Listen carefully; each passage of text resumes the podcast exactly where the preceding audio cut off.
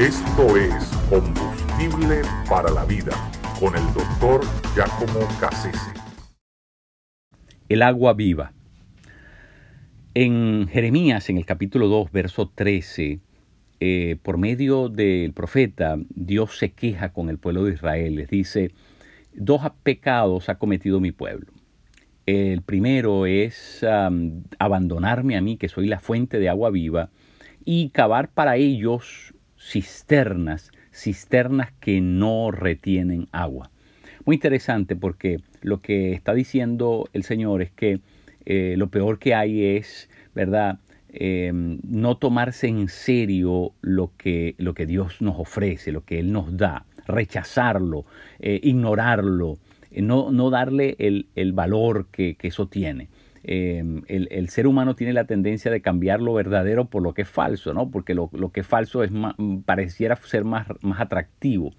Y, muchas veces en eso es que termina toda la cosa.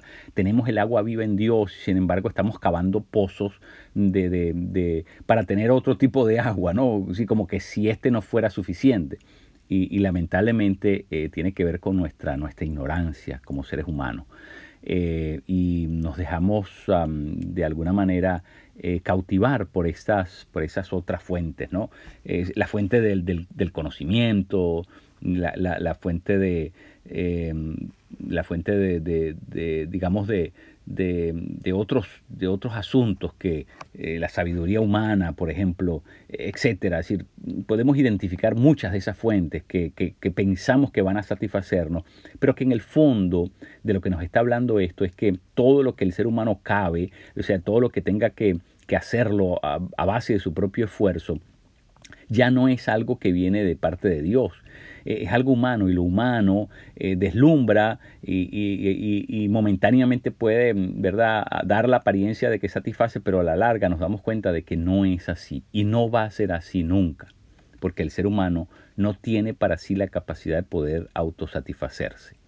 Así que eh, eso, eso es muy importante que lo consideremos. cuando Jesús habla con la mujer samaritana, ese diálogo es muy interesante porque la mujer, después que Jesús le pide agua, se, se niega, ¿no? Eh, le da una negativa porque, bueno, ¿cómo es que este atrevido se ha, mm, eh, se ha eh, digamos, se ha saltado los, ah, los obstáculos, ¿no? De, de, de, de raza, de, religión, de género, se los ha saltado todos y viene a, así a pedirme agua, ¿no? Entonces la mujer se niega. Cuando, entonces cuando Jesús le dice, si tú supieras quién es el que te está pidiendo de beber. Tú le pedirías ahí y él te daría agua, agua viva, ¿no? Y, entonces él dice, esta agua no, no, no, necesitas venir más a este pozo para, esta, agua te satisface, es una, un, agua especial. Entonces cuando la mujer oye eso de uno, dame, dame de esa agua, ¿no? Y Jesús le dice, esta agua cuando la tomas se convierte en un manantial en tu interior. Qué cosa tremenda.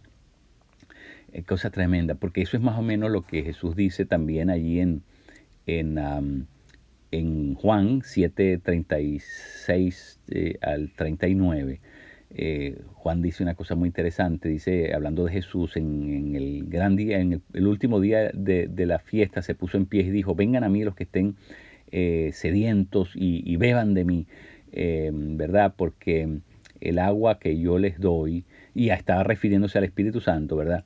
Brota, brota vida. E, eso es lo que el Espíritu Santo hace.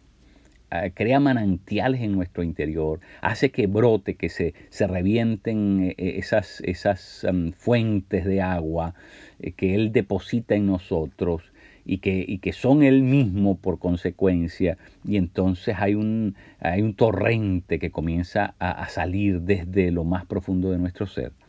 eso es maravilloso porque eso es lo que Dios hace Dios quiere asegurarse que la fuente del agua esté en nosotros, como dice Isaías en el capítulo 42. Voy a cambiar sus, sus desiertos, eh, su sequedal, dice Jeremías, e Isaías. Voy a cambiar su sequedal por un río. Es decir, un torrente grande que va a venir a esa tierra seca, yerma, infecunda.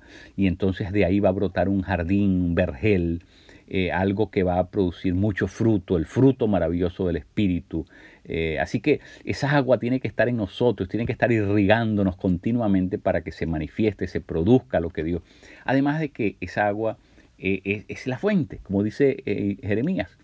Yo soy la fuente del agua viva. Así que Él, en realidad, esa relación es algo que tenemos que mantenerla para asegurar que ese fluido de agua, ese torrente esté permanentemente eh, en nosotros, logrando el efecto deseado al interior de nuestro ser. Eh, es una cosa muy tremenda. Me, llama mucho la atención que en Apocalipsis 22.1 eh, el texto dice que hay un, en, la Nueva Jerusalén, ¿verdad? Hay, un río que brota, brota desde el trono de Dios. Qué tremendo. Y atraviesa, ¿verdad? Todo lo, todo lo va regando y llega cerca donde está ahí el, el, árbol de la vida. Qué maravilloso, un río que brota y ese río sale de Dios y regresa a Dios. Porque está hablando no, no, no de otra cosa, sino del Espíritu Santo, ese río que brota del trono de Dios. Dice, es el río brota del trono de Dios y del Cordero. Es decir, el Espíritu Santo siempre sale del Padre y del Hijo y regresa al Padre y al Hijo. Por lo tanto, cuando nosotros mm, entramos en ese río, van a pasar cuatro cosas impresionantes. La primera, muy importante, es que el río nos limpia, nos, nos quita todo lo, lo, que, lo que tiene que ser mm, eh, deslastrado en nosotros, todo lo que tiene que ser removido en nosotros. Esos malos pensamientos, deseos, hábitos, em, todos esos temores. el Espíritu Santo se encarga de remover, cuando nos sumergimos en ese río, ese río tiene la capacidad de, lavarnos, de quitarnos todo eso que, con que nos hemos contaminado, con que nos hemos ¿verdad? ensuciado espiritualmente. E, e, ese río logra ese efecto. Lo segundo es que ese río también logra el efecto de refrescarnos, porque nosotros como seres humanos, cuando nos metemos en el agua, el agua produce un efecto de refrescarnos. ¿verdad? No solamente nos limpia, pero también produce el efecto de sentirnos eh, fresco, de sentirnos, es decir, relajado, es decir, hay, un efecto refrescante de, relajación eh, tremendo que produce eh, el agua cuando uno se, cuando uno se mete en ella.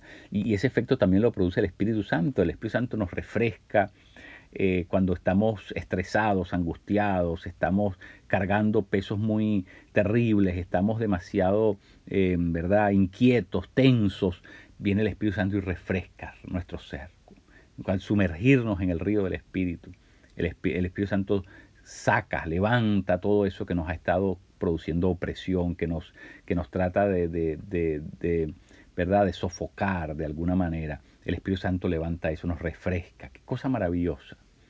Y lo tercero es que el Espíritu Santo eh, también nos satisface, porque el agua no solamente tiene un efecto por fuera, pero el agua también tiene un efecto adentro cuando la bebemos. Y lo que sucede cuando nosotros nos metemos en el río del Espíritu, ese río que brota desde el trono de Dios y comenzamos a beber de esa agua, esa agua satisface. Eh, satisface nuestra sed de, significado, nuestra sed de propósito, nuestra sed de sentido. Es decir, eh, todo, todo eso que el ser humano eh, no puede encontrar en ningún otro lugar, porque solamente Dios es la fuente. Eso es lo que precisamente el Espíritu Santo se, se, encarga de satisfacer en nuestro propio, en nuestro interior. De lo contrario, vamos a ser gente que todo el tiempo va a estar en esa, en esa carrera permanente, alocada, eh, desequilibrada, eh, urgente de, de, de, lograr dar con algo que nos, que, que de alguna manera nos, nos haga sentir vivos y con, con verdadero propósito. Pero eso, eso es lo que el Espíritu Santo hace en nuestro interior. El Espíritu de Dios es el que logra eso.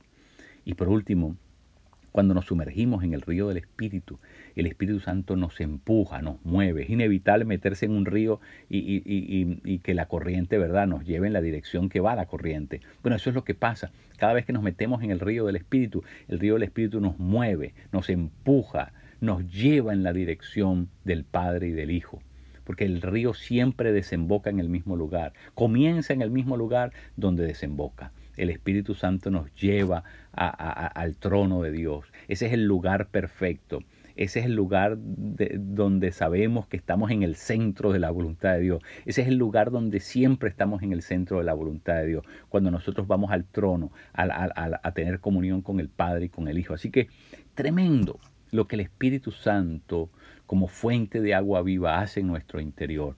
Y, por eso quería compartir esto con ustedes para que, eh, para que regresen a, a, esa relación íntima, profunda, verdadera, dinámica con el Espíritu Santo.